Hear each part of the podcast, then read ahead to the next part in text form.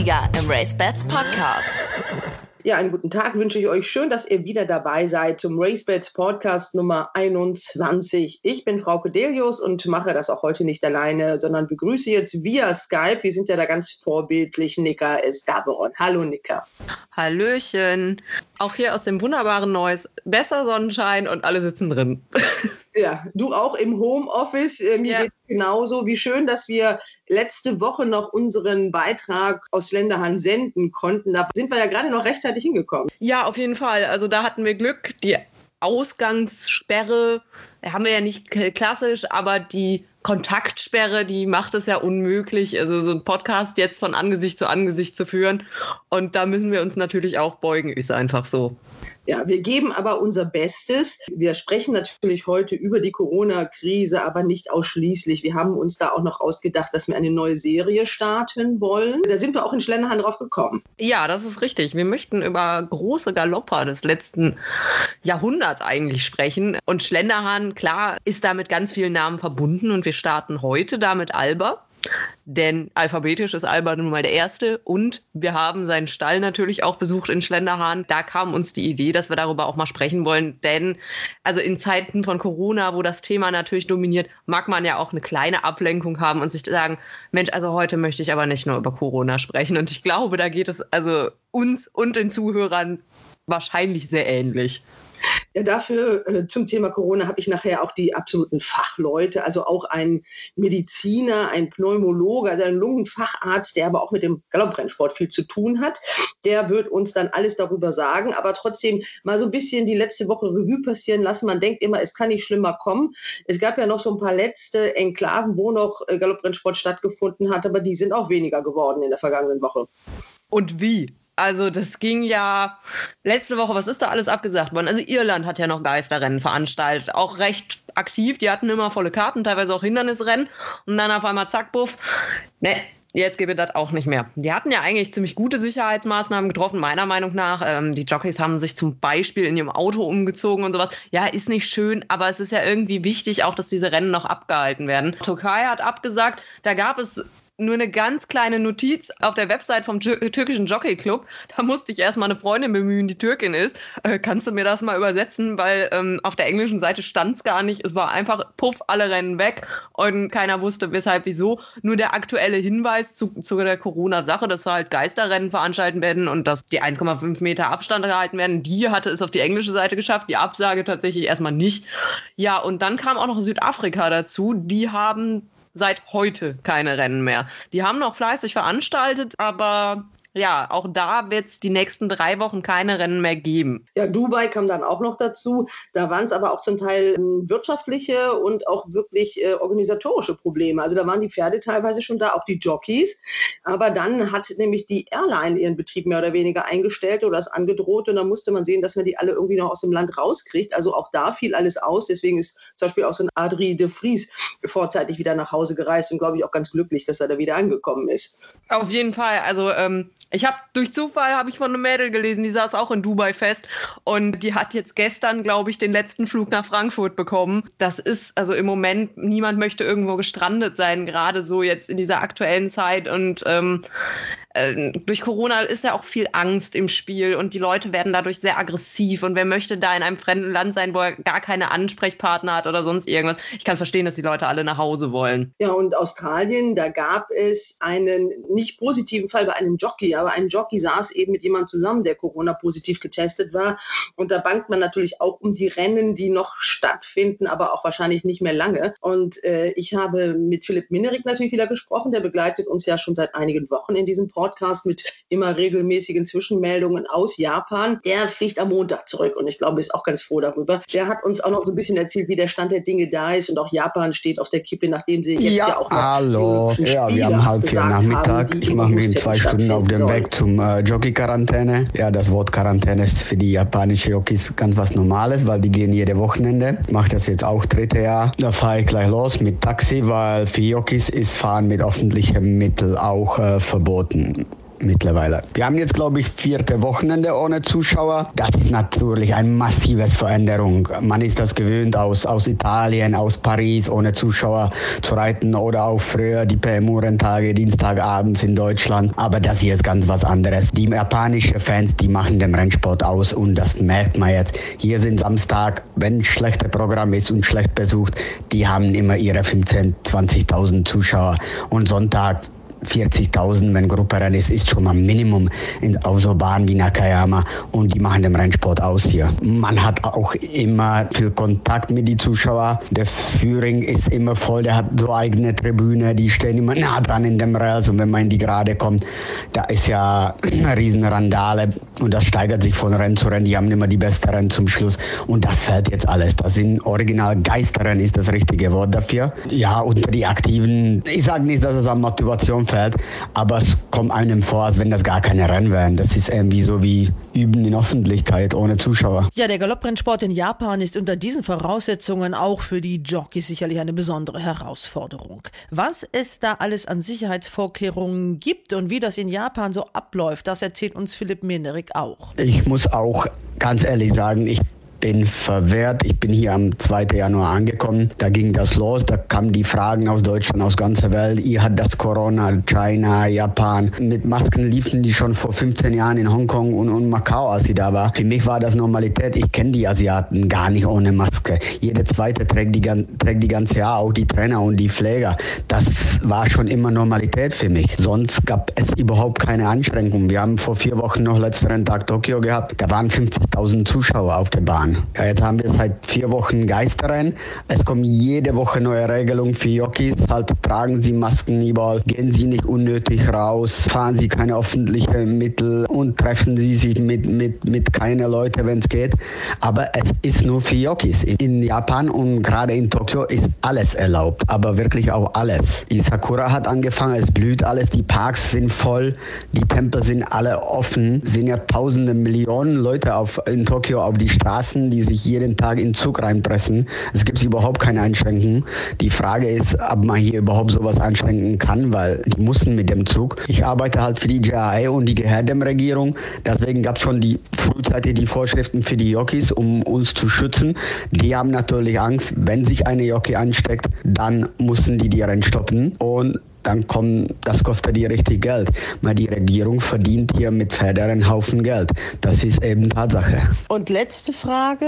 Japan ist ja eines der letzten Länder, das es jetzt noch macht. Jetzt haben sie auch in Irland das aufgegeben. Glaubst du, dass die das durchziehen werden? Oder ist auch da zu erwarten, dass der Rennsport ganz zum Erliegen kommt? Wann kommst du eigentlich genau wieder? Und äh, ja, komm auf jeden Fall heil und gesund wieder. Ich danke dir schon mal im Voraus. Zu der letzten Frage gibt es keine Antwort mehr. Wir haben das jetzt alle hier gelernt und auch hier in Deutschland, auch in Europa. Das ist eine Lage, die hat sich am, am Anfang Wochentakt geändert, dann in jedem Tag und jetzt in Stundentag ändert sich was. Die wollen natürlich zu jedem Preis die Rennen abhalten, aber die wollten auch Olympia abhalten und das haben die jetzt angesehen, dass das nicht geht. Ich hoffe, dass die das hier in den Griff bekommen und dass die auch weiter äh, veranstalten dürfen. Meine größte Angst ist halt leider, dass es, seit es in Deutschland, Frankreich, Italien, Spanien, Amerika, überall auf der Welt ausgebrochen, es gibt seit vier Wochen so viele japanische Heimkehrer, die im Ausland gelebt haben und die vor Angst nach Hause geflüchtet sind und die zu dem Zeitpunkt oder noch vor einer Woche niemand in Quarantäne gesteckt hat oder getestet hat. Das ist meine größte Sorge. Ich fliege Montag um 2 Uhr Nachmittag japanische Zeit nach Hause und, und ja, freue mich halt auch jetzt richtig nach Hause. Das ist mein allerletzter Renntag. Ich hoffe, dass ich noch was gewinnen kann, aber das Rennreiten ist irgendwie doch schon in den Hintergrund geraten, hier durch die allgemeine Situation und, und man freut sich vor allem nach Hause zu seiner Familie, egal wie die Lage zu Hause ist. Ja, es ist alles sehr problematisch. Also, wie du es machst, machst du es falsch. Ich hatte sehr viel Hoffnung für Japan, weil die das wirklich scheinbar gut im Griff hatten, auch was die Zahl der Neuinfizierten äh, anging. Da ist ja kein, äh, kein signifikanter Anstieg äh, durch Galopprennen irgendwie äh, sichtbar. Deswegen hat man erstmal gedacht, Mensch, die veranstalten noch, das funktioniert noch bei denen, das ist staatlich da auch irgendwo ein bisschen unterstützt, denn es hat ja nun mal seinen Sinn, Galopprennen an sich. Das ist eine Zuchtauslese. Und wir reden ja über all das jetzt auch in diesem Expertengespräch. Da ja. ist auch Lars Wilhelm Baumgarten vom Verband dabei. Staatlich unterstützt ist in diesem Fall mal ein bisschen untertrieben. Also die verdienen da richtig Geld mit. Und das sind natürlich auch wirtschaftliche Gründe, die dazu geführt Ja, natürlich.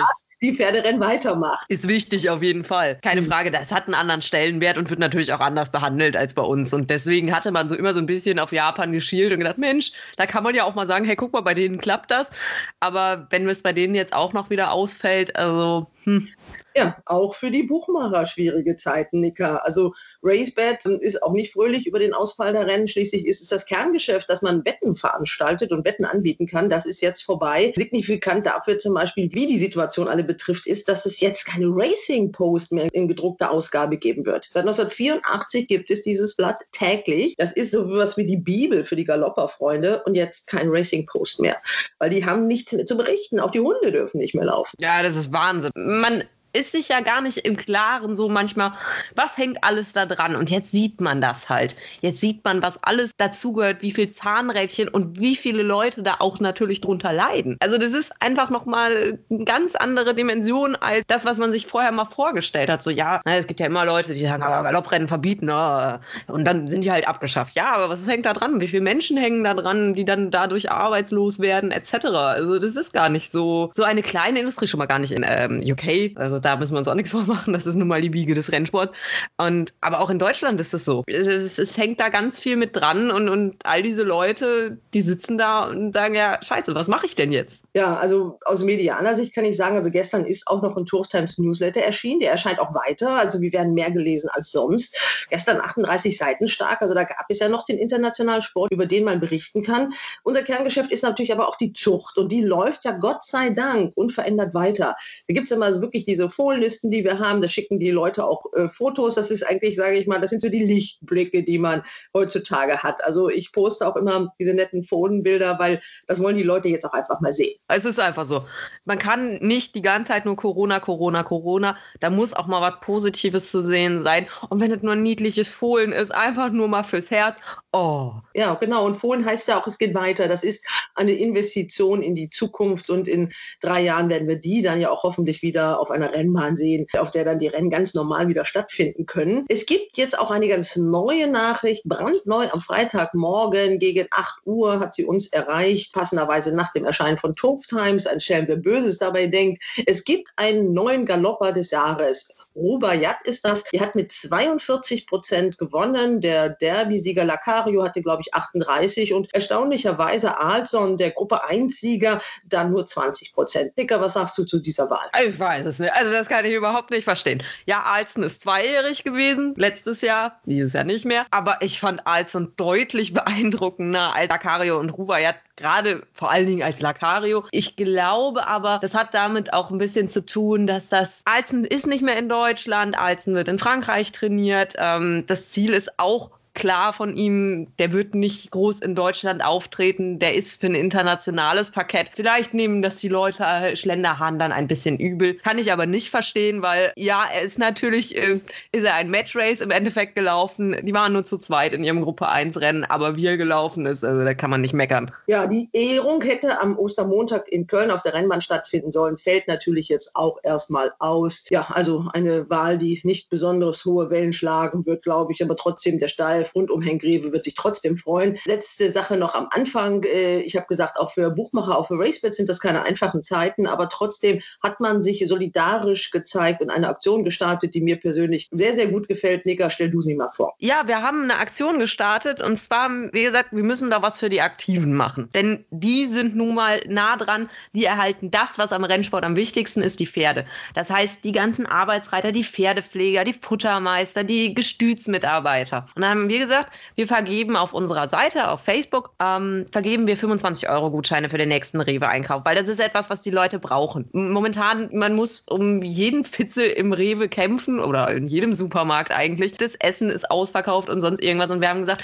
komm, ihr kriegt was, wir unterstützen euch da, wir sind da bei euch. Und die Leute nehmen das auch wirklich gerne an. Die haben sich sehr bedankt. Wir haben auch schon unsere ersten Gutscheine verschickt. Wir machen das auch nochmal nächste Woche. Wir haben insgesamt 100 Gutscheine zu vergeben und wir hoffen, dass da auch jeder, der einen haben möchte und sagt, ich brauche sowas, ich kann das wirklich gut gebrauchen, dass da jeder einen von abbekommt. Die Aktion gilt auch für Traber, das sei auch gesagt. Und äh, die sollen natürlich auch was davon haben. Ganz kurz, Nika, an wen muss man sich da wenden? Einfach ähm, bei uns auf der RaceBets Facebook-Seite eine PN schreiben oder unter den Beitrag schreiben. PN mal ganz kurz, das heißt persönliche Nachricht für all die, die sehen. Davon haben wir ja einige Hörer. Das ist richtig. Ich habe auch schon Leute gehabt, die fragen für jemanden an, der einfach gar kein Facebook hat und keine E-Mail-Adresse. Wir haben auch die Möglichkeit, äh, das sei auch noch wichtig, wir haben die Möglichkeit, auf polnische Nachrichten zu reagieren. Wir haben polnische Kollegen, die können das auch beantworten. Gerade für die Leute im Stall, die vielleicht jetzt nicht so gut Deutsch können oder so, das soll kein Hindernis sein. Gerne auch auf Polnisch schreiben. Wir beantworten das. Das ist kein Problem. Ja, besten Dank. Erstmal bis hierher, Nika. Wir hören dich gleich nochmal, wenn es um Alba geht. Erstmal ganz kurz unsere Themenübersicht.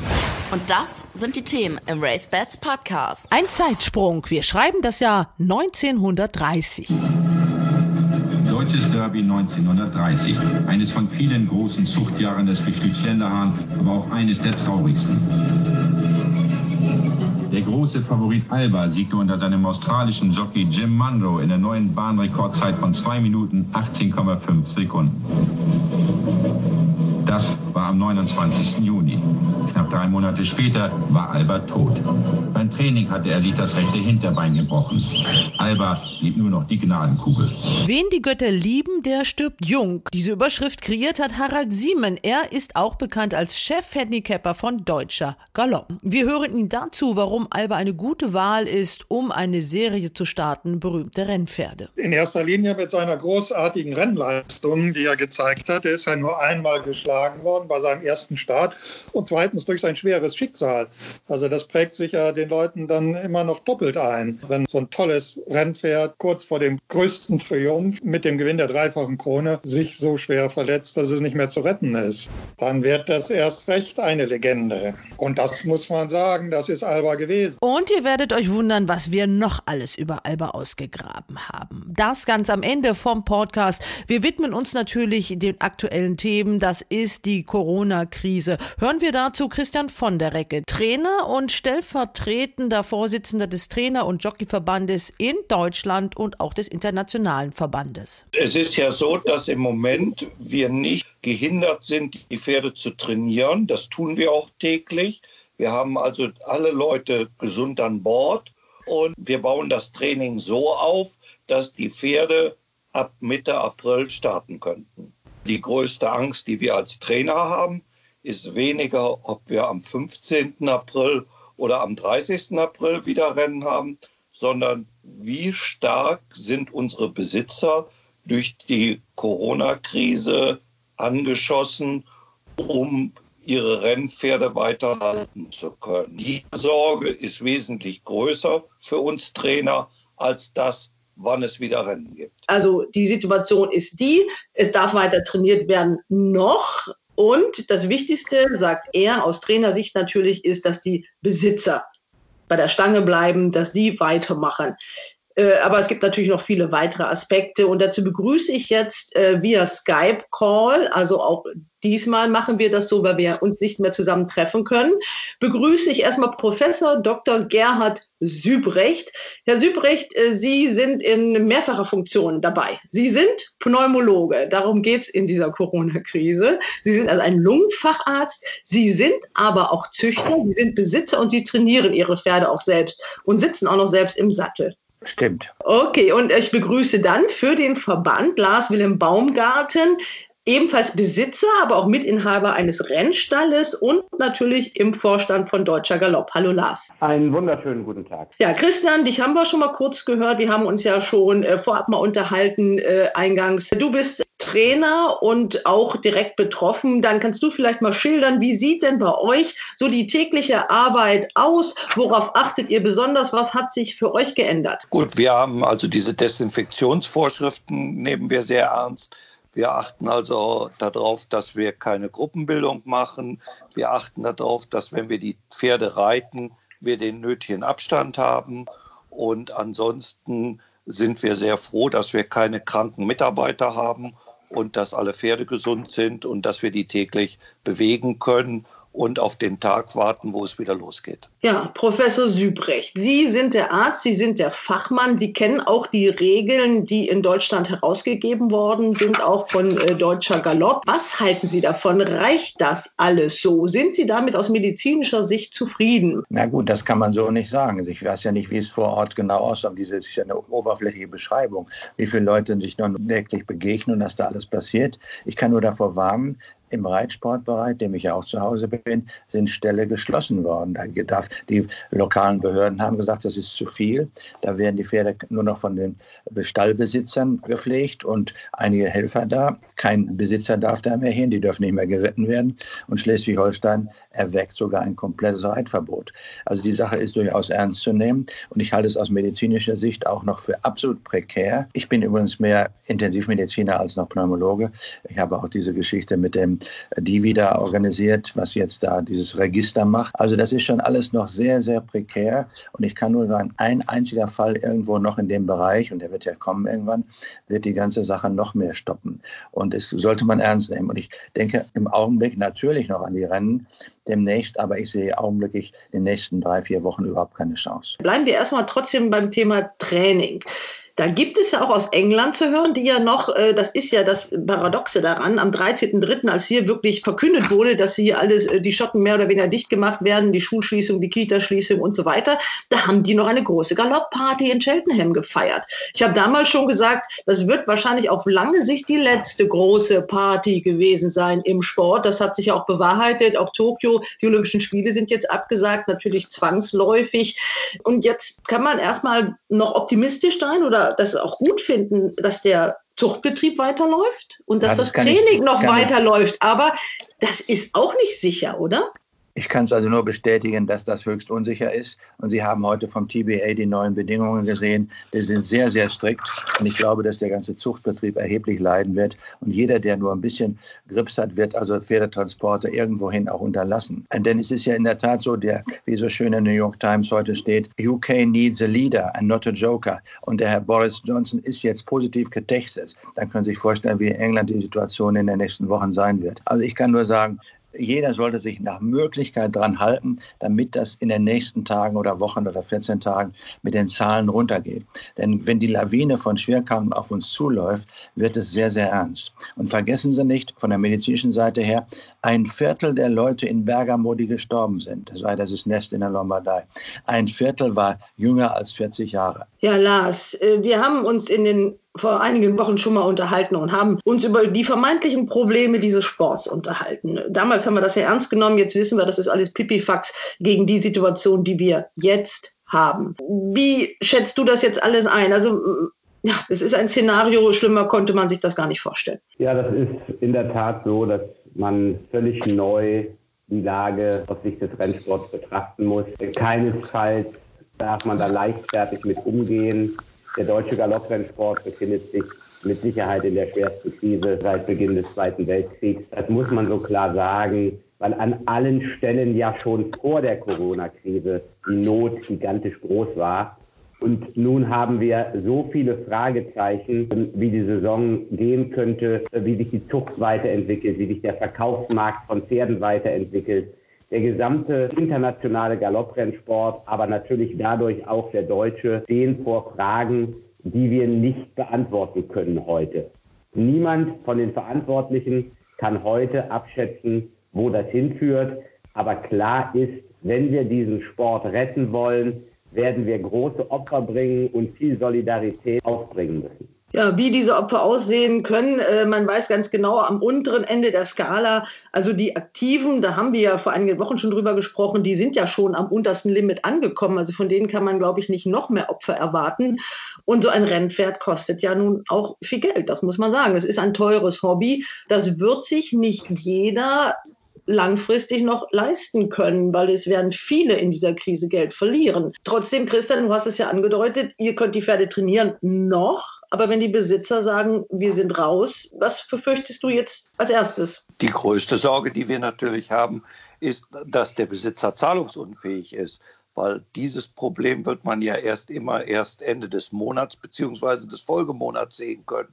Und damit reißt er natürlich ein viel größeres Loch in eine Trainerkasse rein, als wenn wir ein oder zwei Monate keine Prozente bekommen. Ja, über Prozente reden wir jetzt im Moment ja gar nicht. Also wenn der Rentbetrieb wieder aufleben soll, das wird ja auf jeden Fall noch einige Wochen dauern. Drei sind es ja auf jeden Fall noch. Nur der 18. April war ja so die Deadline, die sich der Rennsport gesetzt hat. Aber hast du das schon unmittelbar gemerkt? Gibt es schon Besitzer, die gesagt haben, nee, Christian, das geht nicht mehr, ich stelle mein Pferd auf die Koppel oder ich, ich äh, gebe es jetzt erstmal auf? Gut, bei mir wäre ja nicht das Problem so groß, weil wir ja die Möglichkeit haben, auch Pferde auf die Koppel zu stellen. Wir könnten also auch Pferde, also ein Koppeltraining anbieten, die Pferde weiterhin an der Führmaschine trainieren. Also das, damit wäre bei uns der Schaden nicht ganz so groß. Aber ähm, natürlich die Prozente, du hast es angesprochen, davon lebt ihr wesentlich. Aber es wird, wenn es überhaupt weitergeht, muss es einen Notfallplan geben. Keiner kann erwarten, dass, der, dass die Pferderennen ganz normal weitergehen, wie wir es immer gehabt haben. Es gibt noch auf dem äh, Terminplan einen Termin, der 19. April mit Düsseldorf. Da wird auch fleißig genannt. Klar, es ist, herrscht ja das Prinzip Hoffnung. Aber Lars, wie hoffnungsvoll bist du, dass da Rennen veranstaltet werden können? Das liegt ja auch nicht in der Hand des Rennsports. Also muss man ja auch ganz klar sagen, das müssen ja die Städte sagen. Und ist natürlich der Düsseldorfer Oberbürgermeister ziemlich vorgeprescht in diesen Tagen, indem er gesagt hat, wir müssen jetzt wirklich auch mal Leitlinien entwickeln, wie es weitergehen kann. Und vorsichtig klang da auch wirklich mit, dass er sagt, also wir müssen das auch irgendwann mal wieder lockern. Ja, also ich habe ja schon letzte Woche gesagt, dass der deutsche Galopprennsport sich von Spaßveranstaltungen verabschieden muss für die nächste Zeit. Wenn wir Pferderennen veranstalten, veranstalten wir ausschließlich Pferderennen, um die Pferde für Leistungsprüfungen vorzubereiten, die in dieser Saison in klassischen Rennen stattfinden sollen. Wir veranstalten Pferderennen, um die Industrie, wo ungefähr 3000 Menschen arbeiten, zu retten. Wir sind also sozusagen dann ein Produktproduzent und eine aus Pferdezuchtgesichtspunkten stattfindende Veranstaltung mit in der Spitze 80 bis 90 Menschen, die auf so einer Rennbahn dann arbeiten werden, vom Abbieger bis zum Kameramann, über die Pferdeführerin äh, bis zum Jockey. Weitere Leute sollten an der Veranstaltung und dürfen an der Veranstaltung aus unserer Sicht nicht teilnehmen. Das halten wir aber für verantwortbar, weil es natürlich viele Industrieproduktionen in diesem Land gibt, die mehr Leute auf einem Platz haben als bei einer Rennveranstaltung, wenn da 15 Jockeys ihre Pferde reiten oder 10. Das heißt, wir glauben nach wie vor, dass es politisch verantwortbar ist, Geisterrennen zu veranstalten, wissen aber auch, dass wir es nicht in der Hand haben, wollen aber am Montag im Präsidium von Deutscher Galopp das abschließend nochmal bewerten und dann entscheiden, ob wir mit diesem Plan A am Dienstag die Ausschreibungen für die Rennen am 19.04. aufrechterhalten und äh, diese Veranstaltung dann versuchen, politisch genehmigen zu lassen. Keine Sportveranstaltung in herkömmlichen Sinne mit Zuschauern, sondern Geisterpferderennen ohne die Aktiven, ohne Besitzer, ohne Züchter. Niemand darf die Veranstaltung live besuchen, sondern nur die dafür notwendigen Pferdeführer und Reiter, die ja auch heute schon jeden Morgen auf der Kölner Rennbahn oder bei Christian oder in Hannover ohnehin ja die Pferde bewegen. Das heißt, es ändert sich wenig und ähm, die Veranstaltung hat Mini-Notwendigkeit an Menschen. Aber klar ist, wenn die Krise größer wird und die humanitäre Katastrophe schwieriger wird in Deutschland und anderen Ländern, wird das nicht leicht. Trotzdem halten wir es für politisch richtig, dass wir nicht schlechter gestellt werden als andere Industrieproduktionen. Danke, Lars. Erstmal, da möchte ich natürlich jetzt Professor Sübrecht äh, direkt dazu holen. Wie können Sie sich das vorstellen, dieses Szenario, was Lars Wilhelm Baumgartner gerade entwickelt hat? Also Rennsport reduziert wirklich auf die reinen Rennen. Welche Sicherheitsmaßnahmen müsste man denn da treffen? Sie wissen ja, wie es auf der Rennbahn zugeht. Was können Sie sich vorstellen? Wo wären die Knackpunkte an ihrer, äh, von Ihrer Seite aus und was könnte man da noch anders und besser machen als das, was wir jetzt bereden? Startmaschine stelle ich mir zum Beispiel, da knubbelt es ja am ehesten, ne? Naja, denken Sie ja nur einmal, dass in der Pferderennen, da gibt es einen Unfall. Mehrere Jockeys stürzen. Was wollen Sie denn dann noch machen? Also ich halte diese, wie er sagt, Industrieproduktion, wie bei anderen Branchen, die hier alle runtergefahren worden sind, auf nicht, also nur auf essentielle und relevante, systemrelevante Sachen. Für den Vergleich finde ich nicht, nicht gut. Denn es ist ein wirklich vieles unsicher bei dem Pferderennen und unvorhersehbar. Und deswegen halte ich es für unklug, jetzt diese Politiker zu fragen. Sie werden nur Nein sagen können. Denn es ist ja nicht zu verantworten. Da muss ein Krankenwagen her. Das doch alles die Sicherheitsvorkehrungen geschaffen werden. Und deswegen halte ich in der jetzigen Situation es nicht für wahrscheinlich, dass ein wirkliches, kluges Nachdenken zu dem Ergebnis kommt, jawohl, wir können so einen Geisterrenntag veranstalten. Denken Sie nur an Irland, die das versucht haben. Auch da ist es eingegangen. Und die haben alle aus ihren Fehlern gelernt. Und ich glaube auch, das sollten wir auch tun.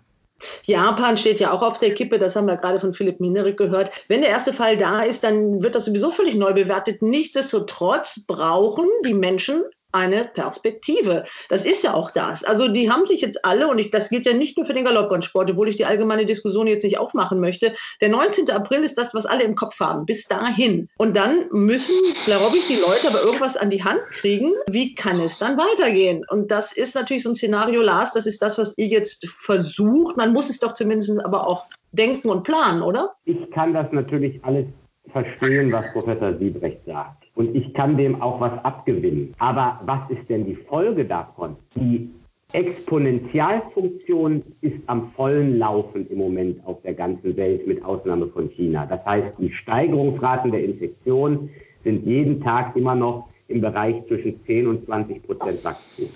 Wo sollen wir hin? Sollen wir der These von Professor Lauterbach von gestern Abend bei Land folgen und das ganze Jahr das Land lahmlegen, weil er sagt, es müssen 60 Millionen Menschen da durch. Und dieses durch bedeutet, wir dürfen in der Spitze nie mehr als 200.000 Infizierte pro Woche in Deutschland haben. Dann fällt das gesamte Land zusammen, wenn wir dieser These folgen. Dann haben wir zwar wenig äh, Infektionen und die schafft die Medizin, aber das Land liegt danach wirtschaftlich in Schutt und Asche. Ist das der Weg, den wir wollen? Ich sage nicht, dass es, dass es nicht gemacht werden kann am Ende, aber wir werden hier vor eine ethische Frage zwischen Humanität und Wirtschaft kommen. Und äh, das muss ja irgendwann wieder gelockert werden. Ob das jetzt der 18. April ist oder der 21. April oder der 2. Mai, das ist ja für die Exponentialfunktion völlig egal. Solange wir noch jeden Tag äh, Wachstum an Infektionszahlen haben, machen wir mit jeder Lockerung diese Exponentialfunktion wieder größer. Ich würde gerne wissen äh, von der Politik und auch von Virologen, wie Sie sich das vorstellen. Bisher sprechen Sie immer nur von Shutdown und äh, wir können alle nur noch zu Hause sitzen. Wo ist die Lösung für dieses Problem, bis kein Impfstoff da ist? Und da sage ich, wir können nicht alles lahmlegen und alles nicht mehr machen und alle nur zu Hause bleiben, um am Ende auf einen Impfstoff zu warten, aber am Ende eine Wirtschaft zu haben, die völlig da niederliegt. Es sei denn, wir kommen zu dem Ergebnis, Humanität und die, das Corona-Infekt ist so wichtig für uns alle, dass wir dann damit leben müssen, dass wir einen wirtschaftlichen Supergau, aber einen wirklichen Supergau schlimmer als in der Weltwirtschaftskrise 1928 riskieren. Ich bin da sehr skeptisch, ob wir diesen Weg der Virologen und Lungenfachärzte gehen können. Aber ich bin offen, diese Debatte zu führen, aber sie ehrlich zu führen. Herr Professor Sübrecht, Lars, das war jetzt der ganz große Exkurs über die allgemeine Lage, der natürlich an dieser Stelle auch mal sein muss. Das ist äh, wirklich so ein Spannungsfeld. Ich weiß gar nicht, es wird, gibt keinen, der jetzt das abschließend beurteilen kann. Aber äh, Herr Sübrecht, Sie sagen natürlich auch aus Sicht eines Lungenfacharztes, dass das etwas ist, was es so noch nie gegeben hat, diese Krankheit. Ja doch, das hat es schon gegeben. Wir haben ja schon. Bei wem klingelt jetzt gerade? Ich weiß nicht, jetzt ist es aus. Also, ja. wir haben schon, schon Epidemien dieser Art gehabt. Denken Sie, die Dokumentation der 1918-Epidemie ist im Nachhinein aufgearbeitet und hat wie viele Millionen Menschen das Leben gekostet. Und damals herrschte noch Krieg und die Wirtschaft lag da nieder und es waren keine Strukturen. Auch nach dem Weltkrieg haben wir ja Probleme gehabt. Und es ist ja nicht so, dass die Wirtschaft, wie Herr Baumgart jetzt subsumiert, denkt, da ist alles dann nieder. Die Strukturen bleiben ja erhalten. Und deswegen ist das oberste Gebot zunächst einmal zu sagen, wir wollen diese Möglichstzahl der Neuinfektionen herunterfahren. Dann können wir die anderen gut behandeln. Und wir haben in der Zwischenzeit vielleicht andere Methoden, nicht nur die Impfe. Die Impfe dauert sicher lange. Wir haben ja auch andere Methoden, zum Beispiel Rekonvaleszentenserum, Analyse bis jetzt gemacht. Das könnte auch sein. Aber die Situation in Spanien, Italien und sonst wo zeigt, da ist nichts mehr zu retten, wenn es so weitergeht. Und deswegen ist oberstes Gebot aus, aus medizinischer und humanitärer Sicht. Also Sie können betroffen werden, jeder kann uns, von uns betroffen werden. Dann werden wir nicht mehr sagen, ach, lassen wir doch die Alten sterben, der Hauptsache die Wirtschaft kommt.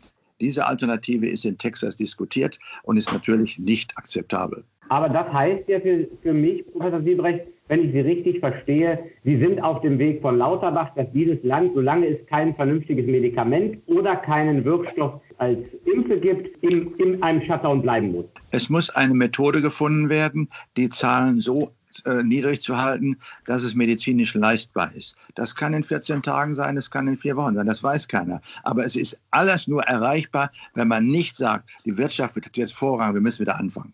Dann wird es eine Katastrophe. Na gut, wir haben ja eine Vollbremsung von vier bis fünf Wochen äh, im System bis zum 18. April. Und wir wachsen weiter im Moment mit 15 Prozent pro Tag in Deutschland. Vielleicht sind es 17, vielleicht sind es 13. Das heißt, das ist immer noch zu viel, wenn diese Zahlen bleiben. Lassen Sie uns bitte mal einmal, weil an der Stelle geben die Ärzte und, äh, und auch die Virologen kaum Antworten. Fast immer brechen sie an dieser Stelle ab.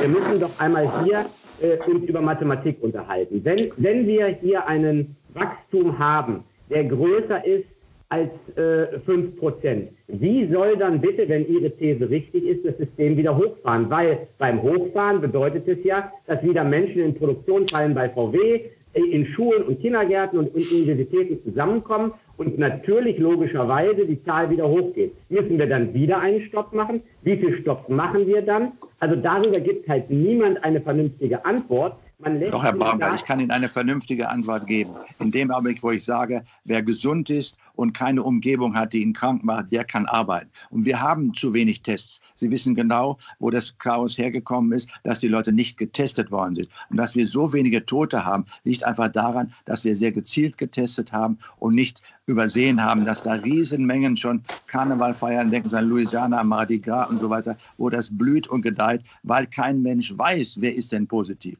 Wir müssen die richtigen Einsätze haben. Wir werden mehr Tests machen und dann wissen wir, wie die Gesamtkohorte, der Denominator nämlich, der Nenner, den brauchen wir. Wie viele Leute sind denn überhaupt noch potenziell da, die gefährdet sind bzw. es schon haben? Das ist das Schlimmste daran, dass wir nicht genug getestet haben, um zu wissen, wie es aussieht. Und deswegen das, bin ich ganz optimistisch. Was heißt das für die nächsten Monate? Geben Sie doch mal dann aus Ihrer Sicht, ich bin ja sehr interessiert daran und, und ich meine gar nicht, dass ich das weiß, sondern ich möchte ja sozusagen mal in die Zukunft gedachte Szenarien haben. Es können ja auch verschiedene sein, aber die Virologen die sagen, sagen jeden Tag, wir müssen Shutdown machen, die Zahlen sind steigend, aber eine wirkliche Perspektive zeigen sie nicht auf und verweisen immer auf irgendwelche kommenden Impfstoffe. Aber was bedeutet nein, nein, nein, zeitlich? Vom, vom, vom 15. Äh, April bis zum Februar 2021. Wie sehen Sie wirklich das Leben in Deutschland, wenn das, was Sie sagen, richtig ist? Ich habe doch nicht gesagt, dass es richtig ist, was ich sage. Ich habe nur gesagt, die einzige Möglichkeit, das einzufangen, ist der augenblicklich der Lockdown. Und deswegen müssen wir ihn einhalten. Und wir werden dann in den nächsten zwei Wochen, drei Wochen sehen, was das für einen Effekt hat. Das ist das oberste Gebot. Und erst dann kann ich prognostizieren, wie es denn weitergeht. Ich kann aber nicht sagen, es wird sowieso nicht gut, wir müssen weitermachen und wir wollen auf jeden Fall jetzt mal eine Perspektive haben. Die Perspektive als Züchter oder im Sport befindlicher muss natürlich sein, ich habe ein Ziel. Das Ziel, dass das Derby dieses Jahr stattfindet, ist doch ein Ziel zum Beispiel. Aber das kann ich jetzt noch nicht sagen, wann es zeitlich sein wird. Denn ich meine, die haben die Olympiade ja nicht umsonst ausfallen lassen. Das sind ja Großveranstaltungen, wo noch viel mehr dran hängt. Und ich glaube einfach, wir müssen jetzt mal Geduld haben und nicht mit den Hufen scharren, bis wir wirklich abschätzen können, wie ist die Dynamik der weiteren Infektion. Das bedeutet trotzdem für Deutscher Galopp, dass wir in Szenarien denken müssen. Szenario A ist beispielsweise, wir starten die Saison am 1. Mai und Szenario B ist, wir starten sie am 1. Juni als Beispiel. Und dafür müssen wir trotzdem konzeptionell die nächsten Wochen arbeiten, weil es ein riesen Unterschied ist, ob wir am 1. Juni beginnen, denn dann kann das Derby definitiv nicht am 5. Juli in Hamburg stattfinden, ja, sondern später stattfinden. Das heißt, die Arbeit, die wir im Moment machen, ist eine Arbeit, die im Moment davon ausgegangen ist, dass der Shutdown am 18. April zu Ende sein könnte. Szenario A. Szenario B ist, er ist nicht zu Ende, die Zahlen sind nicht zufriedenstellend. Und wir bereiten Szenario B vor, beispielsweise den 10. Mai. Da plant ja auch die Bundesliga mit Geisterspielen im Moment äh, um diesen Zeitpunkt. Und wir können noch ein Szenario C kreieren, indem wir die, den, den klassischen Rennsport erst Richtung September, Oktober aufbauen und dann erst Mitte Juni anfangen mit Geisterrennen beispielsweise. Aber wir müssen doch als deutscher Galopp, wenn wir es nicht wissen, in Szenarien und Planungen denken und sollten auch dort keine Denkverbote haben, denn wenn die Regierung nach Ostern sagt, am Dienstag nach Ostern, jawohl, es kann wieder ein bisschen gelockert werden, dann sollten wir vorbereitet sein darauf und auch Ausschreibungen haben, die logisch zu den Klassikern führen. Ganz kurz, äh, Lars, an dieser Stelle, du hast das Szenario B gerade beschrieben, äh, dass die Bundesliga nämlich erst im Mai anfangen möchte. Du kannst ja nicht ernsthaft glauben, dass der Galopprennsport unabhängig von der Bundesliga, der vielleicht eher Sportveranstaltungen machen kann, das wird ja schon, denke ich mir, richtungsweisend sein, was die Bundesliga macht, oder? Auf jeden Fall. Wir sind im engen Kontakt mit Christian Seifert, äh, der ja auch Beirat von Baden Racing ist und äh, sind im engen Kontakt damit. Christian Seifert kann im Moment natürlich auch nicht abschätzen, wie sich die Zahlen entwickeln. Aber auch in der Bundesliga wird in drei Szenarien gedacht. Und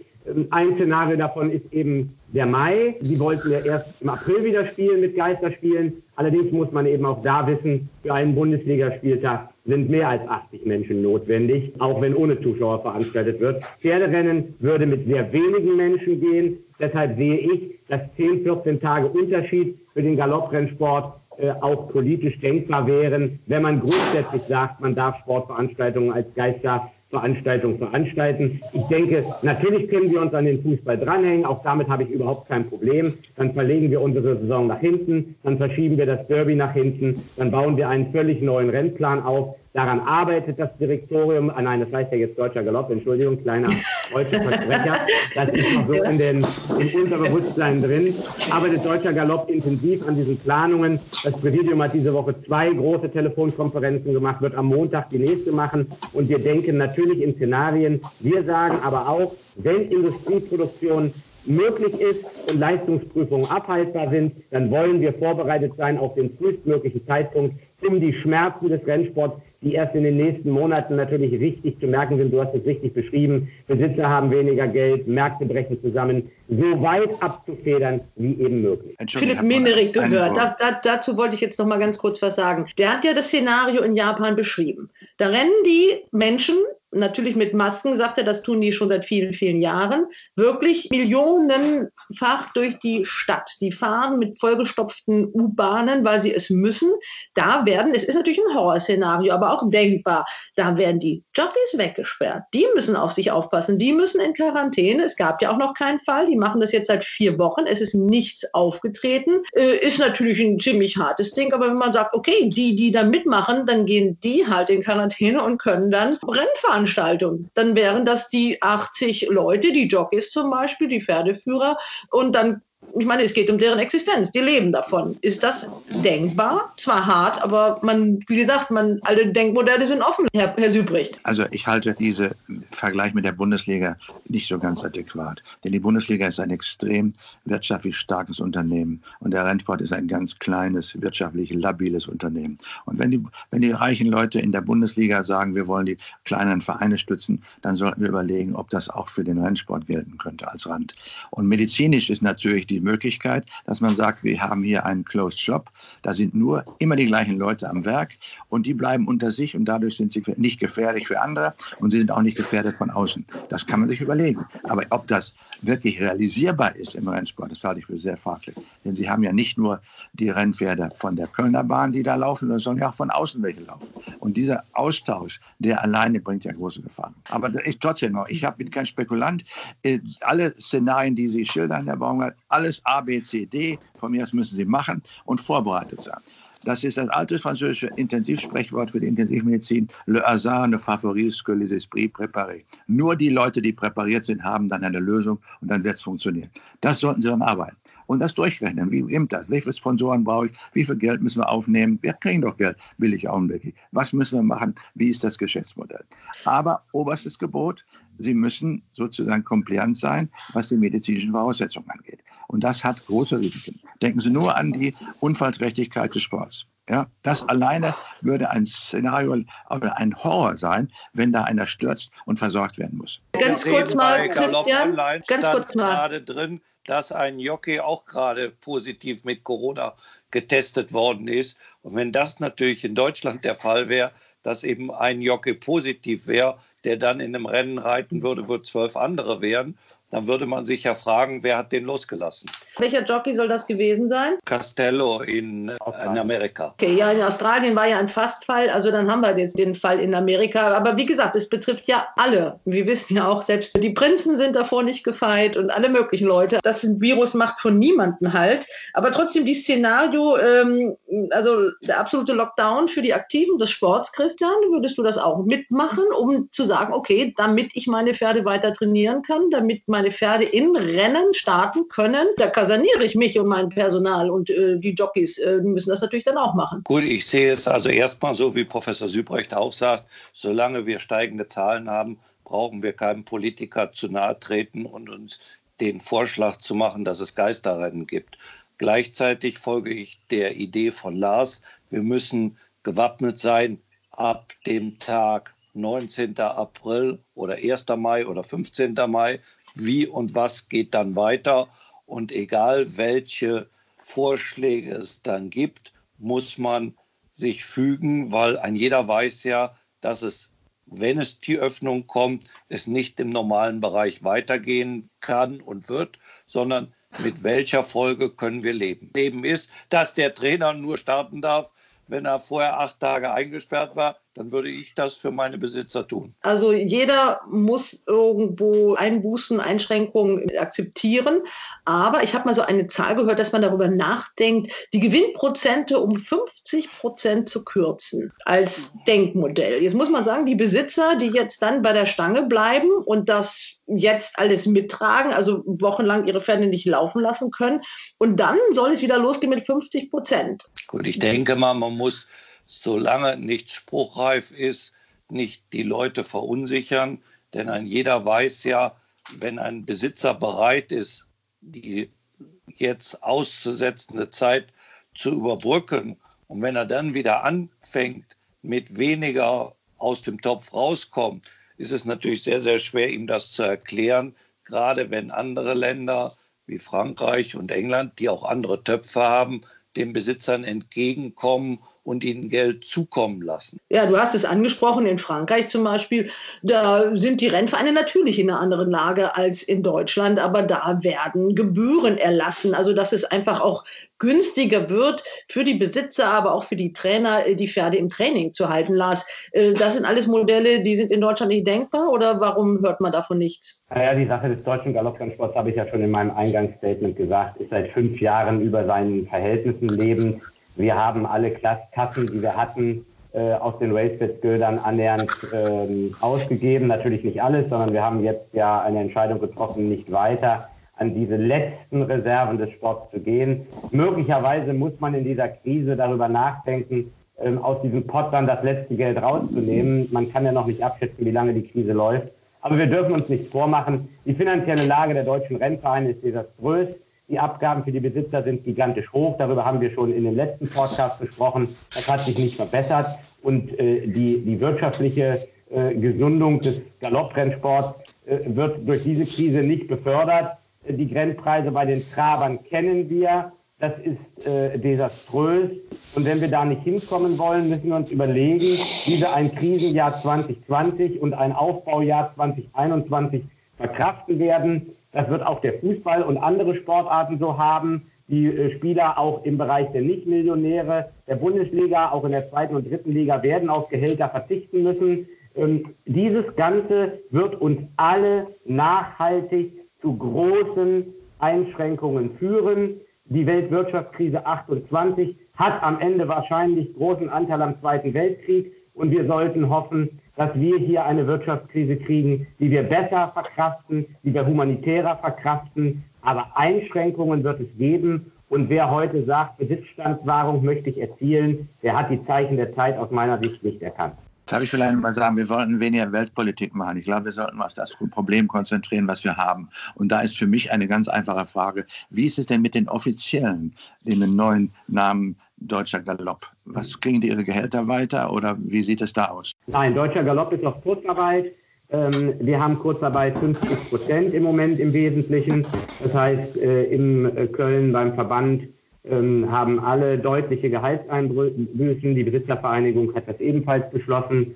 Ähm, alle Mitarbeiter haben sich einverstanden erklärt. Es ist hart für sie, weil sie natürlich vom von ihrem Netto, äh, wenn sie nicht verheiratet sind, nur noch 60 Prozent bekommen, äh, auf, den, auf die Hälfte der Arbeitszeit. Wir haben ähm, unseren Präsidenten, der sehr wohlwollend sich verhalten hat. Ich möchte das hier nicht veröffentlichen. Wie, aber auf jeden Fall können alle im Galopprennsport sicher sein, dass Michael Vesper hier von seinem ja bekannten Honorar deutliche Abstriche macht. Bei deutscher Galopp ist Sparen angesagt. Das ist sehr lobenswert und ich muss sagen, äh, ich finde es aber trotzdem auch selbstverständlich. Ich denke mir, es gibt natürlich einige, die sehr viel Arbeit jetzt bei euch haben, die Entscheidungsträger. Andere haben natürlich jetzt auch nicht so wahnsinnig viel zu tun, wo keine Rennen, keine Daten zu erfassen und so weiter. Also da ist auch ganz klar, da müssen andere Branchen auch sowas wie Kurzarbeit aushalten.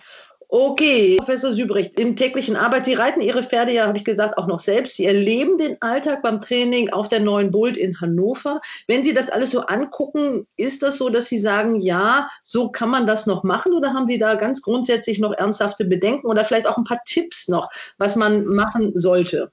Ja, glücklicherweise bin ich ja unabhängig von der neuen Bult. Ich bin nur selten da, weil ich zu Hause genug Platz habe, um meine jungen Pferde hier vorzubereiten und zu reiten. Aber ich glaube, dass das alles nochmal wirklich von außen betrachtet werden muss, ob alles so gut ist, wie es sein soll. Und Sie kennen in England die Situation, über in Frankreich auch. Da kann kein Schmied mehr in den Stall gehen, ohne dass ein Tierarzt sagt, das darfst du machen. Sie sind sehr viel strikter und sehr viel strenger als bei uns. Und ich weiß nicht, ob das auch, ich kenne zum Beispiel Köln gar nicht, wo sich alles ja sehr eng abspielt, ob man da nicht auch ein bisschen mehr aufpassen müsste. Ja, ich weiß gar nicht. Wir haben, ich sage mal, viele Probleme angerissen. Wir werden das auch nicht lösen. Wir werden uns sicherlich auch spätestens nach Ostern darüber nochmal unterhalten müssen. Wir müssen auch einfach die Entwicklung abwarten. Ich sehe es nur äh, aus meinem privaten, persönlichen Umfeld. Wenn man junge Menschen um sich herum hat, dann weiß ich gar nicht, wie lange man die noch halten kann. Also in so einer Situation. Das ist, das ist wirklich schwierig, also über den 19. heraus. Die haben jetzt gesagt, okay, es sind in Bergamo auch sehr viele junge Menschen unter 40 sehr schwer erkrankt. Aber nicht so. Gestorben. Gestorben. Auch, Viertel der Toten. Ja. Ein Viertel der Toten in Bergamo. Liegt das aber nicht vielleicht auch an den medizinischen Voraussetzungen, die da herrschen? Natürlich ist jeder Tod die Frage, ob der nötig war. Aber wir haben ja glücklicherweise in Deutschland sehr gute Intensivmedizin. Ob das in Bergamo noch machbar war, weiß ich nicht. Aber da war eben der Anfall der Zahl überfordernd. Ja, wir haben sehr viel mehr Intensivmediziner in Deutschland. Noch sind die Zahlen auch so, dass sie es leisten können. Aber wenn das mehr wird, und das ist die größte Gefahr, die wir augenblicklich blockieren wollen, wir wollen keine höheren Zahlen, wir wollen sie runterbringen, dann ist das nur durch Lockdown möglich. Je, keiner kann sich sicher fühlen. Es sind 15-Jährige gestorben. Und keiner kann diese Alternative aufzeigen und sagen, jetzt lassen wir mal die alten Leute sterben, dann geht die Wirtschaft wieder weiter, sonst haben wir hinterher keine Wirtschaft mehr. Diese Frage stellt sich nicht. Und die Deutsche Gesellschaft für Internet interdisziplinäre Intensiv- und Notfallmedizin hat ganz klar diese Leitlinien aufgezeichnet, die können Sie nachlesen, dass es auch nicht um Alter geht, sondern es geht um die Prognose, wenn jemand Intensivmedizin braucht und eine reelle Chance hat, über, zu überstehen, dann soll er sie haben. Das ist ein grundsätzliches Prinzip der Medizin und das ist keine Alternative zu sagen, wir müssen jetzt eine Triage machen und lass doch die 80-Jährigen sterben. Das ist NHS, National Health Service und Herr Boris Johnson wird das wirklich auf die Füße fallen, mit Sicherheit.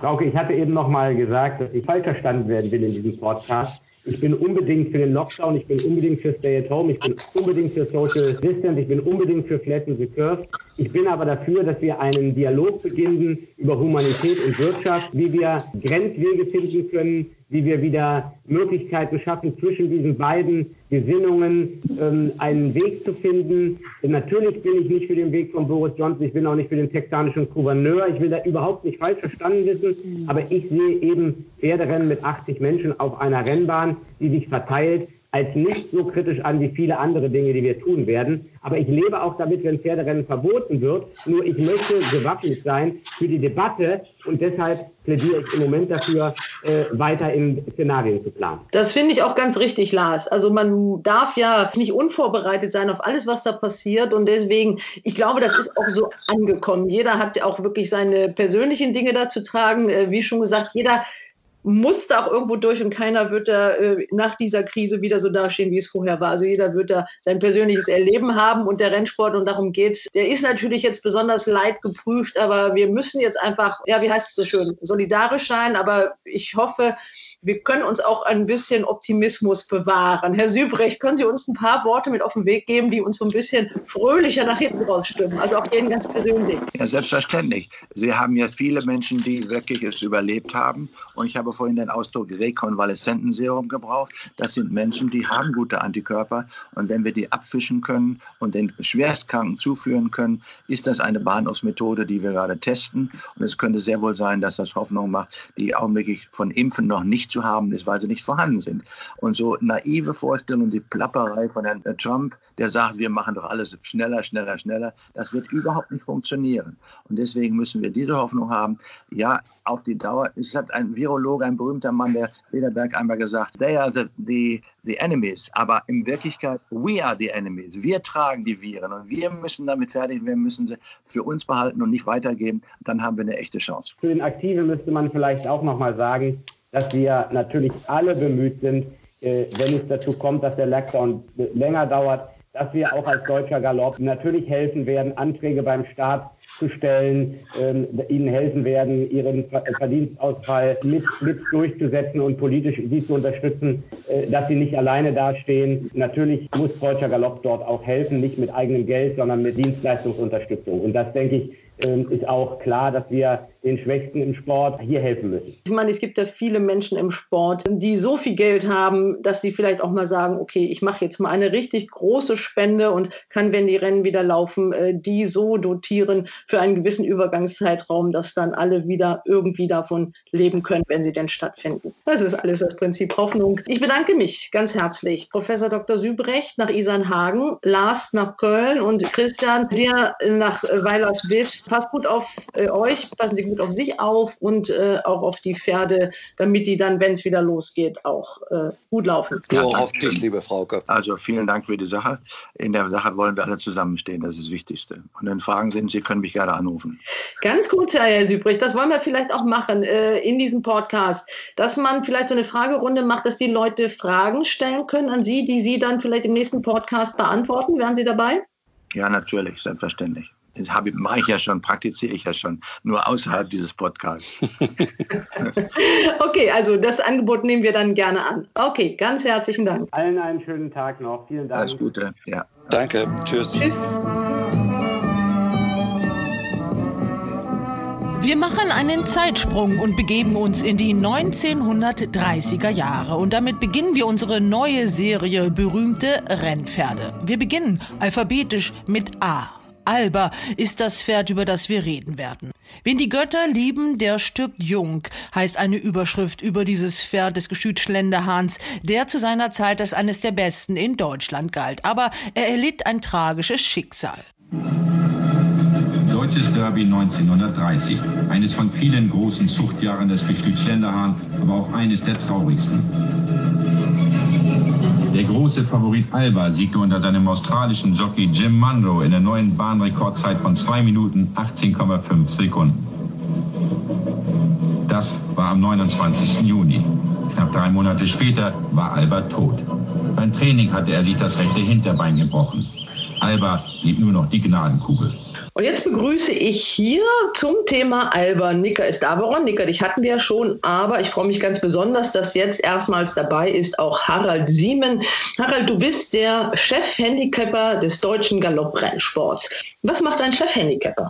Ja, wenn, wenn er kann, im Moment kann ich nicht, handicapt er die Pferde. Das heißt, er gibt ihnen leistungsbezogen die Gewichte, die er meint, äh, dass das Pferd damit eine Chance hat, ein Rennen zu gewinnen. Also er gleicht das Können der Pferde, das unterschiedliche Können der Pferde nach bestem Wissen und Gewissen aus, sodass es spannende Rennverläufe in den Handicap-Rennen gibt und jeder mal drankommt mit dem Gewinn. Ja, Alba hat ein sehr hohes Handicap gehabt, also in der Einschätzung. Wir haben das ja bei Turfdams. Ich weiß gar nicht, wie sie jetzt darauf gekommen ist und wo sie das hergezogen hat. Das war damals Sylvia Göldner, die ja leider verstorben ist, die diese berühmten Pferde für uns angelegt hat. Da gibt es auch das Alba-Gedicht, zu dem wir gleich noch kommen, und die Geschichte vom Jockey zu lesen. Äh, da hat er ein Handicap von äh, 106, richtig? Ja, das ist kein offizielles Handicap. Äh, die, gibt's, die offiziellen Handicaps gibt es erst seit 1938 und der Alba ist ja 1930 gelaufen. Diese 106 Kilo, die kommen äh, von Dr. Richard Sternfeld aus dem Buch von Patience zu Nereide. Da hat er diese ganzen 25 oder 35 Jahre, Jahrgang für Jahrgang, hat er die auf Qualität untersucht und denen fiktive Handicapgewichte zugeordnet. Und in der Tat hat er dann dem Alba 106 Kilo gegeben. Das ist die, die zweithöchste Marke, äh, nur übertroffen von Oleander, der da 108 Kilo gekriegt hat. Oleander ist ja in den Jahren vor Alba gelaufen, von 1927 bis 1929. Ja, wir machen das Ganze alphabetisch, also deswegen fangen wir mit Alba an. Oleander wird natürlich bei uns in dieser Serie auch mal vorkommen, das ist klar. Auch der ist ein äh, Schlenderhahn. Äh, Nika, du warst, als wir in Schlenderhahn waren und wir vor diesem Alba-Stall standen, hellauf begeistert. Du hast auch über diesen Alba schon geschrieben, auch in deiner Kolumne Arschlochpferd. Ja, das ist richtig. Ich finde, äh, Albas Geschichte ist sehr, sehr beeindruckend. Auch wenn man so die ganze Zeit so ein bisschen bedenkt und sowas alles. Alba Schwarzgold, Oleander, so die großen Schlenderaner, das ist einfach was, wo ich, da, da habe ich immer Bock drauf. Ne? Ich liebe diese Geschichten, das ist alles so ein bisschen so mystisch und na, das kann sich heute keiner mehr vorstellen, wie Pferde da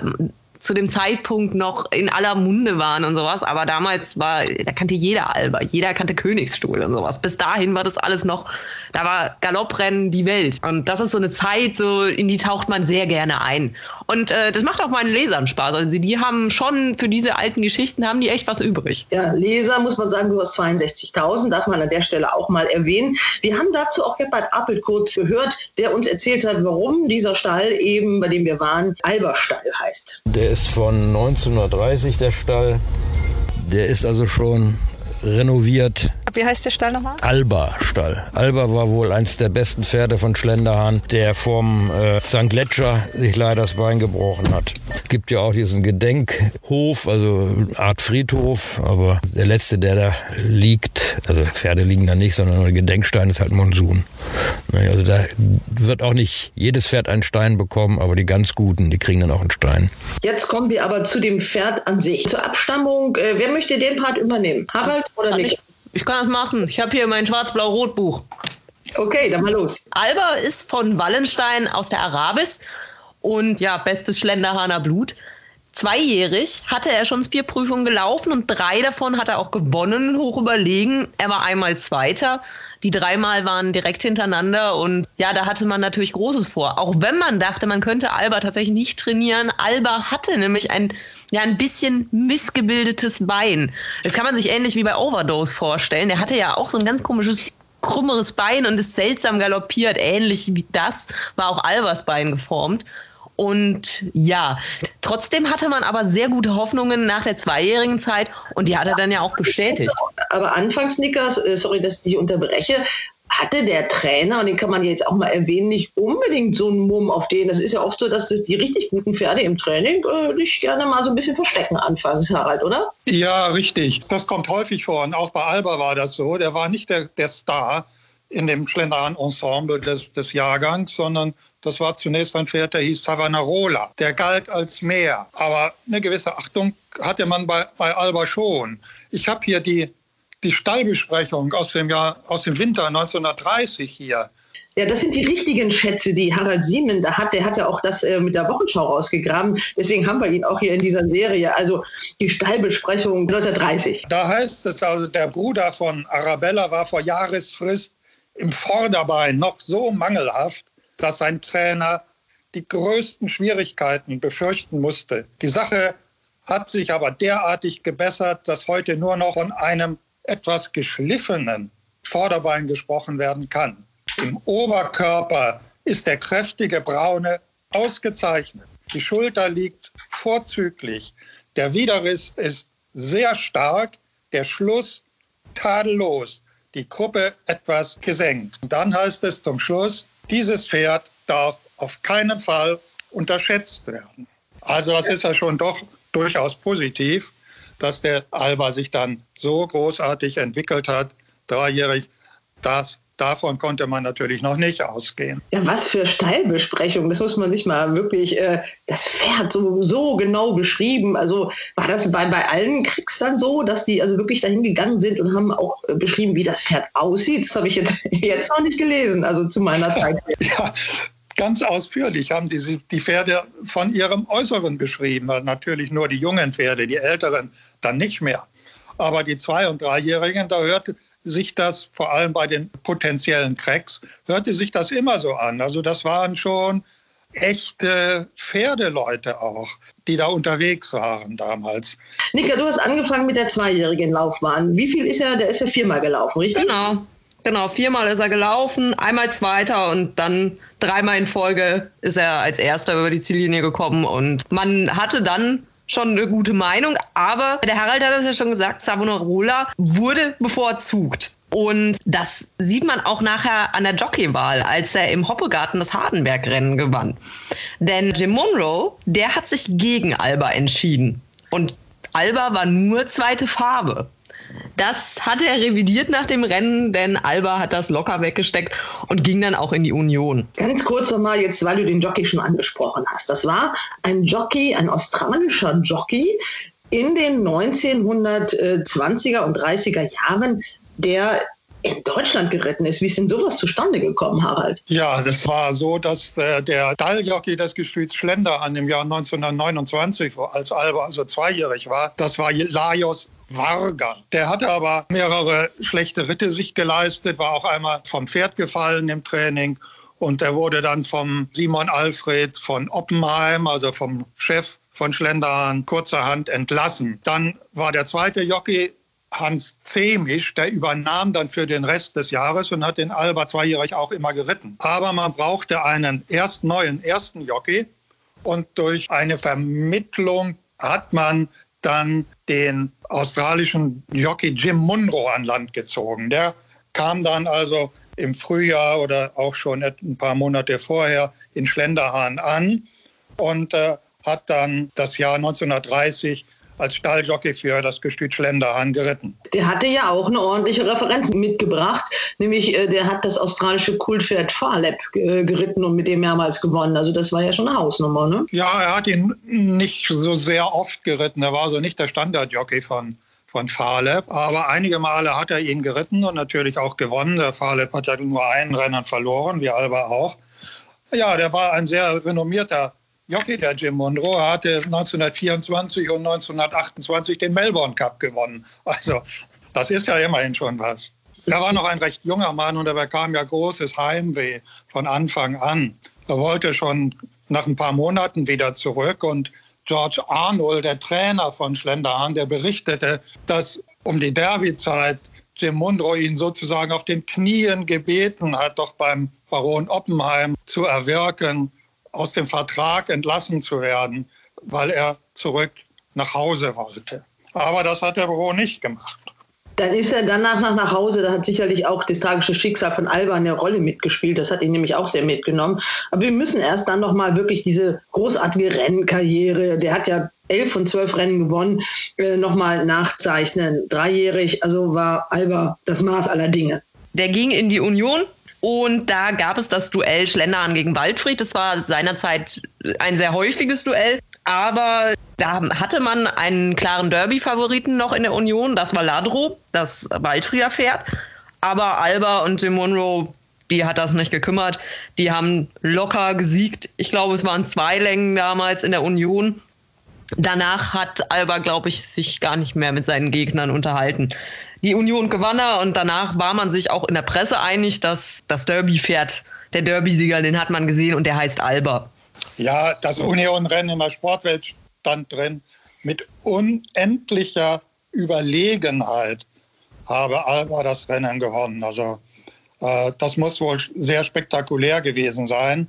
Und in der Tat, im Union-Rennen war Ladro noch Favorit, aber das änderte sich dann nach dieser Vorstellung natürlich. Und äh, Alba war, ging als klarer, ich glaube, 14 für 10 Favorit ins Derby. Ja, und das Derby, wie hat sich das dargestellt? Also, lass mich mal ganz kurz gucken. Äh, Nika, das übergeben wir doch dann gleich mal den Harald, der kann das nämlich genau sagen, denn der hat das Derby-Buch geschrieben, 125 Jahre, damals 125 Jahre deutsches Derby. Leider ist das ja nicht neu aufgelegt worden zum 150. Jubiläum, was man sich gewünscht hätte. Aber Du hast auch die Schlagzeile für dieses Pferd geprägt in deiner Geschichte nämlich und die lautete, Harald. Ich glaube, wen die Götter lieben, der stirbt jung. Genau, das steht oft äh, über die Geschichten, äh, wenn man die äh, über Alba liest oder im Internet. Da gibt es ja einiges über den noch zu finden. Ja, du hast das Derby da beschrieben. Was war das für ein Derby? Du hast ja auch immer die Zeitgeschichte mit beschrieben in diesem Buch. Ja, 1930 war natürlich eine Zeit der Depression, auch in Deutschland. Die Arbeitslosenzahl ging nach oben, Wirtschaft ging nach unten und die Sportwelt, die schrieb zu dieser Derby-Woche vielleicht noch nie, selbst nicht in den Kriegs- und Inflationsjahren herrschte in Hamburg so wenig Derby-Stimmung wie diesmal. Das änderte sich aber. Am Derby-Tag war wieder so viel los wie immer. Nämlich, dort heißt es, der Derby-Tag gestaltete sich so großartig wie immer und bildete in jeder Beziehung den Herausreißer. Schon vom frühen Morgen an war das Wetter herrlich, bei anfangs bedecktem Himmel angenehm kühl und so setzte sich in den Mittagsstunden die übliche Völkerwanderung nach Horn ein. Also es war ein Derbytag wie aus dem Bilderbuch, obwohl die Ausgangslage ja völlig klar war. Alba war Favorit und Ladro ganz klar zweiter Favorit. Spannung gab es also wenig und auch während des Rennverlaufs nicht nämlich Alba kam zum Schluss leicht auf und gewann ganz lässig, wie es einige geschrieben haben, nämlich nur mit einer halben Länge. Aber Munro war sich sehr sicher gewesen und tat nur das Allernötigste. Deswegen war er auch nicht so sehr beliebt beim Rennpublikum in Deutschland, insbesondere bei den Wettern, obwohl er ungefähr eine ein Erfolgsquote von 30 Prozent mit seinen Pferden hatte, verlor er doch ab und zu mal ein Rennen natürlich. Und er war ein Jockey, der, der mehr mit dem Kopf als mit dem Körper ritt. Also man hätte gerne gehabt, dass er mehr sich bewegt hätte und mehr die Peitsche benutzt hätte und andere Dinge. Das tat er aber nicht. Deswegen war er nicht so sehr beliebt, trotzdem er ein bescheidener Mensch ohne alle Starallüren gewesen ist, wie man ihn hier beschrieben hat. Die Peitsche, äh, Harald, die braucht er bei diesem Alba, glaube ich, aber auch nicht, oder? Nein, also davon, von, das Wort Peitsche taucht in den Rennberichten nie auf. Ja, das war wirklich so ein, ein Star, ein, ein Held. Äh, das sieht man ja auch in, in diesem Gedicht, was ich ganz am Ende vorlesen möchte. Das ist nämlich ziemlich lang und äh, mit sehr viel Pathos geschrieben auch. Das ist so wirklich so ein, so ein richtiger, ja, der würde wirklich verehrt. Da waren die Pferde wirklich Helden und die Leute wollten sowas auch haben und haben sich da wirklich auch dran gefreut. Nika, sowas äh, gibt es ja leider in dieser Form gar nicht mehr so. Nee, nee, also das fehlt mir auch so am Sport. Wir haben so einen ganz kleinen Hauch damals bei Overdose gehabt. Weil Overdose, dieser Underdog, der, der kam aus dem Nicht, aus Ungarn. Also ich meine, was, was war das Letzte, was, was aus Ungarn kam? Kilchem. Ja, so ungefähr für den deutschen Rennsportler. Und dann, da haben die Leute auch irgendwie mitgefiebert. Die wollten, dass der gewinnt, dass der Erfolg hat und sowas alles. Die Fahrs danach, die vergessen wir mal. Aber Overdose Anfangszeit, die hat nochmal so einen Hauch von, von Glamour, von so Oldschool-Pferderennen gebracht. Und das, das war das Schöne damals bei Overdose. Ähm, und äh, damals war es halt einfach, ja, da war das so. Die Leute, die hatten richtig Bock da drauf, die wollten ihre Pferde laufen sehen, die sind von weit angereist. Wer, wer, wer kommt denn jetzt noch für den großen Preis von Berlin irgendwoher angekarrt? Also äh, kaum jemand. Das ist, damals war dann ja, da läuft Alba und dann müssen wir da auch hin.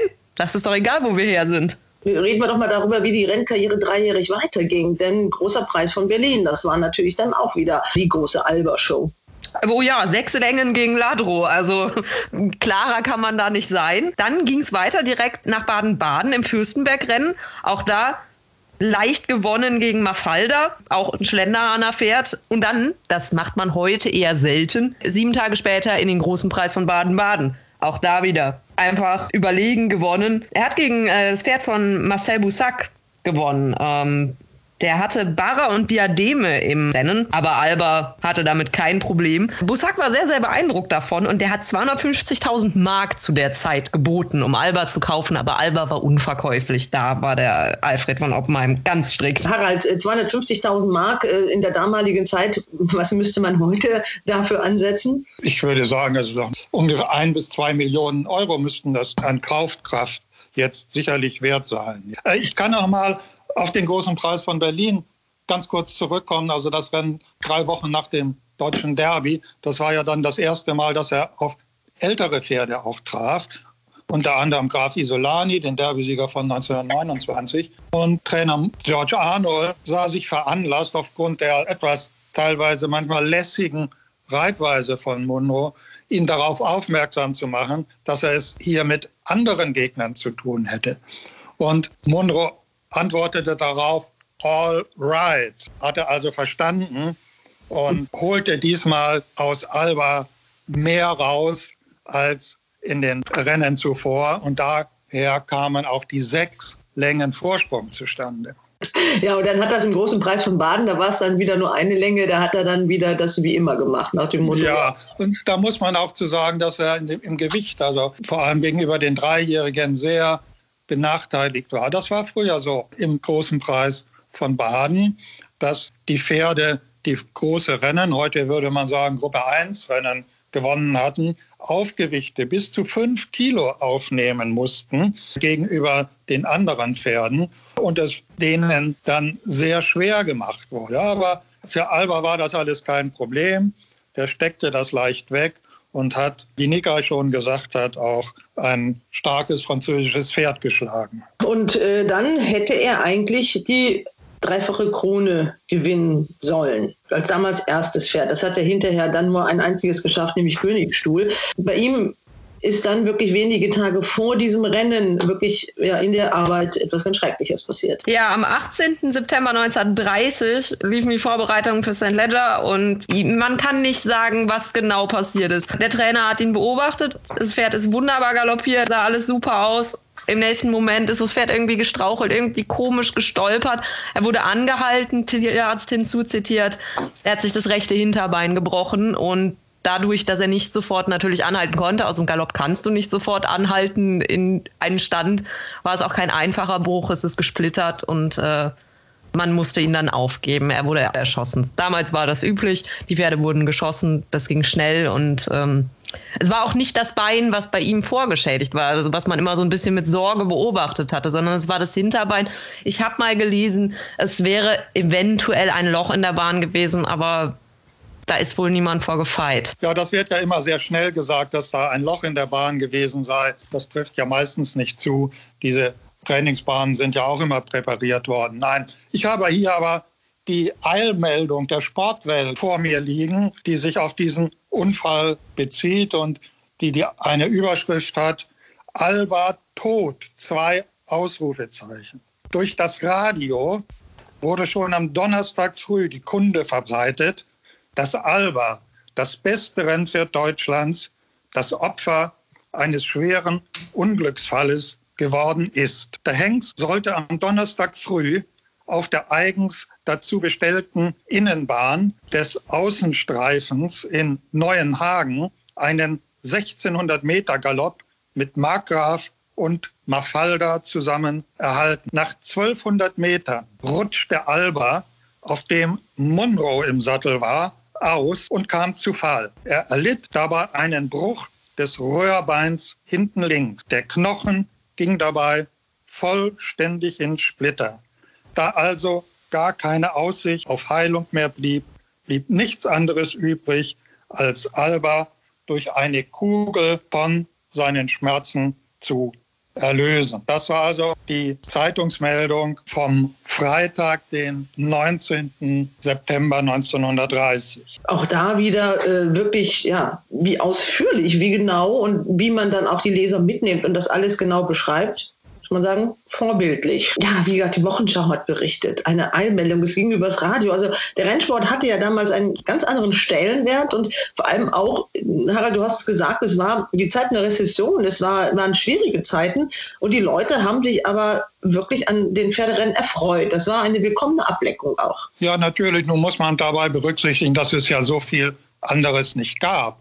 Natürlich gab es Fußball, Radrennen waren sehr populär und, und auch andere Sportarten. Aber wer was erleben wollte, der musste rausgehen auf den Fußballplatz und in die Radrennbahn und natürlich auch auf die Pferderennbahn. Und die Pferderennbahn war das populärste, was es gab, weil man da ja auch noch ein bisschen Gelegenheit beabsichtigte, das wenige Geld, das man verdiente, vielleicht zu vermehren. Nämlich da konnte ja gewettet werden drauf, im Gegensatz zu den anderen Sportarten. Nein, Pferderennen hatte damals sehr, sehr großen Zuspruch und die Rennbahnen waren voll. Ja, dass Alba aber so einen nachhaltigen Ruhm erlangt hat, das liegt wirklich schon ein bisschen daran, ein bisschen so was weiß ich, der James Dean unter den Rennpferden, also weil er sich wirklich nicht so vollends verwirklichen konnte, liegt es auch daran, du hast ja diese Überschrift auch gewählt, äh, wen die Götter lieben, der stirbt jung, Harald? Ja, Natürlich, man weiß ja gar nicht, was dieses Pferd alles gekonnt hätte. Wir hatten anfangs von dem äh, Handicap-Gewicht gesprochen von 106.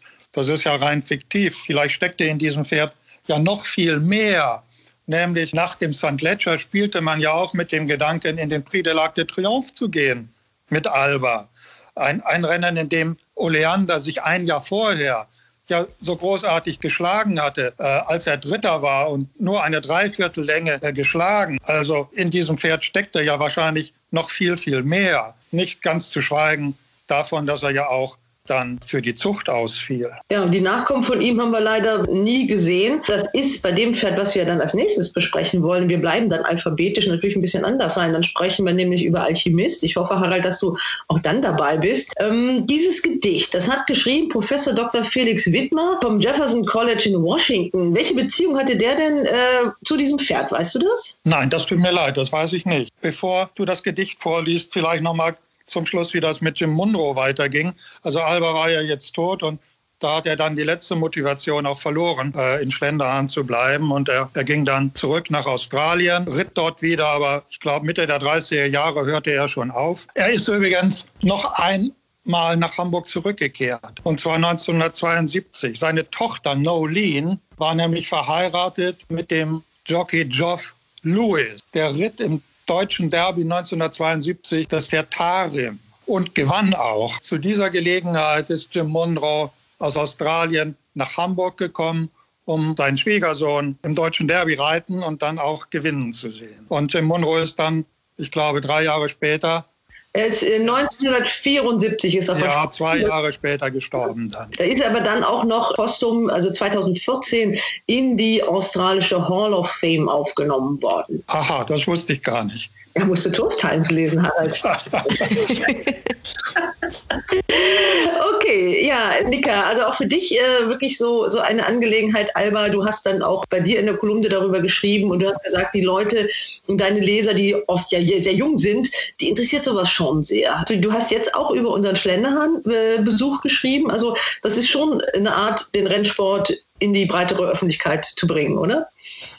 Ich hoffe es, ich hoffe es, ich hoffe das immer. Wenn, wenn da jemand mir schreibt und sagt, Mensch, ich war noch nie auf der Rennbahn, aber jetzt, wo ich deinen Artikel gelesen habe, da werde ich mal hingehen, dann freut mich das immer sehr, weil das, dann habe ich alles erreicht, was ich haben wollte. Und wenn da nur einer sagt, ja, ich komme jetzt auch und ich finde das toll, dann ist alles gut. Also es ist, man muss immer wieder auf die Leute zugehen, sie auch immer wieder mal ein bisschen begeistern und ihnen da auch mal was von erzählen und na, weil das Einzige, was vom Galopp noch in den Medien ist oder in den sozialen Medien, ist halt entweder die eigene Präsenz, die sich äh, selber füttert oder eben die Negativpresse. Das ist ganz klar, die, die Tierschutzvereine, die sind laut, die sind, äh, ne, wenn die irgendwelche Hunde streicheln oder sonst irgendwas, dann hat man die ja lieb und glaubt denen. Und wenn die sagen, Pferderennen ist schlecht, dann glaubt man denen das auch einfach ungefragt und auch unreflektiert.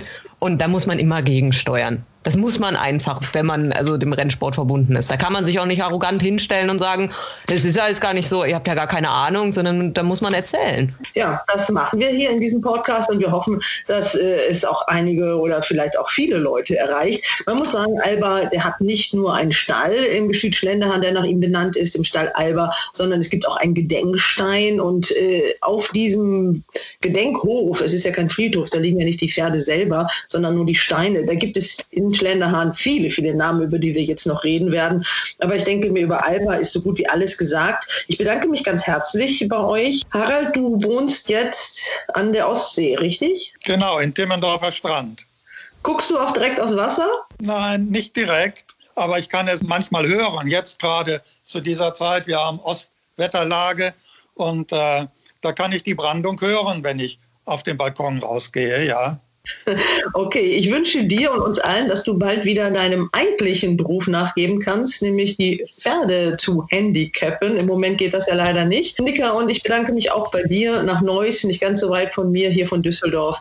Ich wünsche euch eine schöne Woche und allen Hörern dieses Podcastes auch. Äh, bleibt vor allem alle gesund. Ja, danke und tschüss bis zum nächsten Pferd. Ich nehme an Alchimis. Genau. Nika, ciao, ciao. Tschüss. Tschüss. Ja, und ganz zum Schluss habe ich noch das bereits mehrfach angesprochene Gedicht für euch über Alba. Drei Minuten dauert's. Die Rennbahn dämmert frostig weiß, der Himmel hält sich grau, die Blätter rascheln leise, morgen schillert Tau, der Wind verharrt in Schweben, nur bei den Boxen leben, das aufgeregte schrille Stimmengeschnatter, der Jockeys, Trainer, Sportberichterstatter zerreißt die Stille. Frierend, den Mantelkragen hochgeschlagen, gestikulierend, übernächtig fahl besprechen sie der Tiere Wert. Mit einem Mal verstummen sie alle. Aus einem Stall tritt Alba. Deutschlands schnellstes Pferd. Nicht älter als drei Jahre hat dieser wunderbare Hengst von edler Rasse die Welt mit seinem Ruhm durchdrungen, hat Europas erste Klasse im Endkampf niedergerungen. Märchenhaft. Mit welchem Überschwang von Kraft, der über jeden Gegner triumphierte, galoppierte, als ob er von einem Spaziergang käme vor Graf Isolani, Ladrobara, Diadem. Als ob ein König durch sie schreite, so weicht die Menge scheu beiseite, denn hier hat Leben sein Höchstes verschwendet, hier ist Leben vollendet.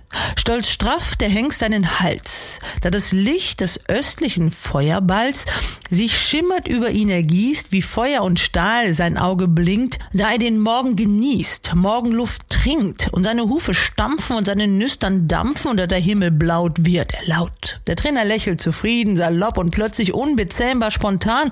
Im donnernden, jauchzenden Morgengalopp schnellt Alba über die Bahn. Ein alter Kavalier sagt schlicht, ich gäbe manchen Philosophen für dies Pferd. Philosophen nennen sich Gottgelehrt, aber göttlich sind sie nicht. Und er meint mit wissendem Spott, Philosophen reden von Gott, trotzdem sein Antlitz ihnen verhüllt. Hier aber hat sich Gott erfüllt. Alba löst sich von den Gefährten, die sich hinter ihm bewährten. Vom Jockeyverhalten in sicherer Ruhe fliegt er spielend dem Siege zu. Plötzlich ein Schrei durch die Lüfte geht. Alba fällt. Der Trainer erbleicht. Vielleicht droht seinem Pflegling dauernder Schaden. Er eilt und sieht, es war irgendein dummes Loch in der Graden. Er kniet und befühlt die Hinterfessel des Lieblings. Gebrochen. Da wird kein Wort mehr gesprochen. Da ist plötzlich Einsamkeit rings, dass man die Blätter rascheln hört. Und den Gnadenschuss, der mitleidig zerstört, was nach Schicksalswillen sterben muss, dem Leib noch eben Freud gestrahlt entströmt das Blut der Hals erschlafft, der Augenglut erlischt. Mancher wischt eine Träne fort, und viele Lippen stammeln bleich das Wort Alba ist nicht mehr. Des Trainers Blick irrt hohl und leer mit heiserer Stimme, sagt der alte Kavalier, ein Held ging eins in Gottes Land, und seine Zitterhand streichelt das Tier. Die Flamme der Kraft, der Schönheit vorbei. Der Himmel blutet im Morgenrot, über die Rennbahn halt der Schrei, Alba tot. Hals und Bein. Bis zum nächsten Race Bats Podcast.